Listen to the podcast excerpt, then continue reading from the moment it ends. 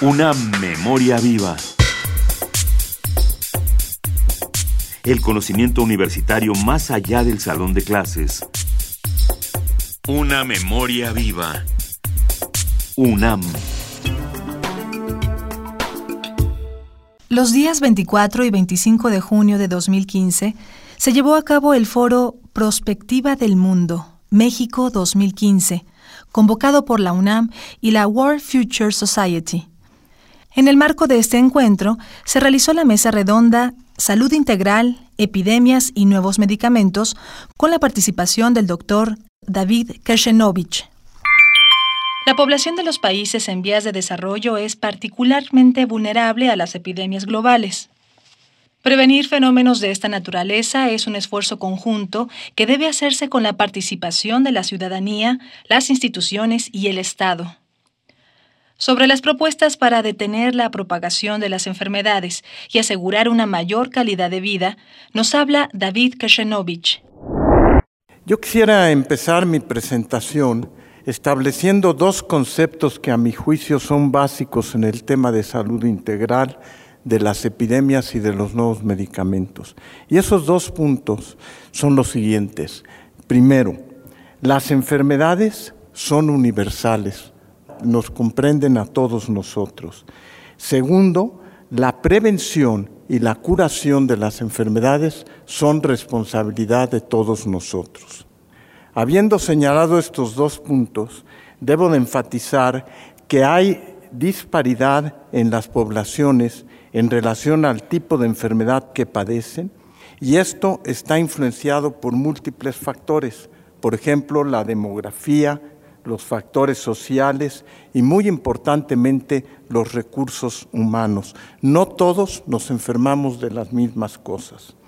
Esto, sin lugar a dudas, afecta la manera en que la población concibe las enfermedades e incluso la forma de morir. No todos en las distintas partes del mundo fallecemos de la misma manera.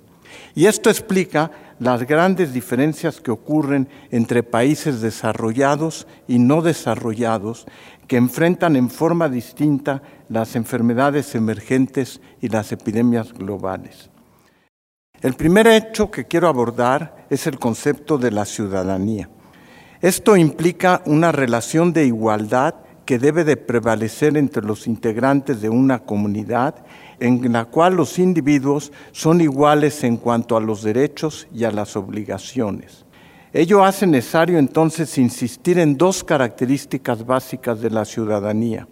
Una de ellas es la igualdad ya señalada y la otra que la ciudadanía implica pertenecer a una comunidad, es decir, que el yo se transforma en nosotros. No hay, sin embargo, una respuesta clara de hasta dónde llega el concepto de ciudadanía ni de los derechos y las obligaciones que ésta conlleva. Lo que sí es evidente es que ante el avance de las epidemias globales y enfermedades emergentes es necesario propiciar la participación y la pertenencia de la sociedad. La ciudadanía se ejerce por las personas, por grupos o por instituciones que conducen a evolucionar y a fortalecerse participando en comunidades, en políticas sociales y activamente en organizaciones no gubernamentales que complementan la labor del Estado. Sugiero entonces, como una primera propuesta, reforzar la participación social ante los retos que nos plantean las enfermedades emergentes o epidemias globales para realizar acciones de solidaridad en bien de la población excluida de las condiciones de ciudadanía. Es necesario fomentar la educación tanto en la sociedad civil como al mismo tiempo en los profesionales de la salud. David Kashenovich es egresado de la Facultad de Medicina de la UNAM. Cursó estudios de posgrado en Londres, Inglaterra. Ha trabajado en el Instituto Nacional de Ciencias Médicas y Nutrición, del cual es director general. Actualmente es consejero de la Comisión Nacional de Arbitraje Médico. Una memoria viva. El conocimiento universitario más allá del salón de clases. Una memoria viva.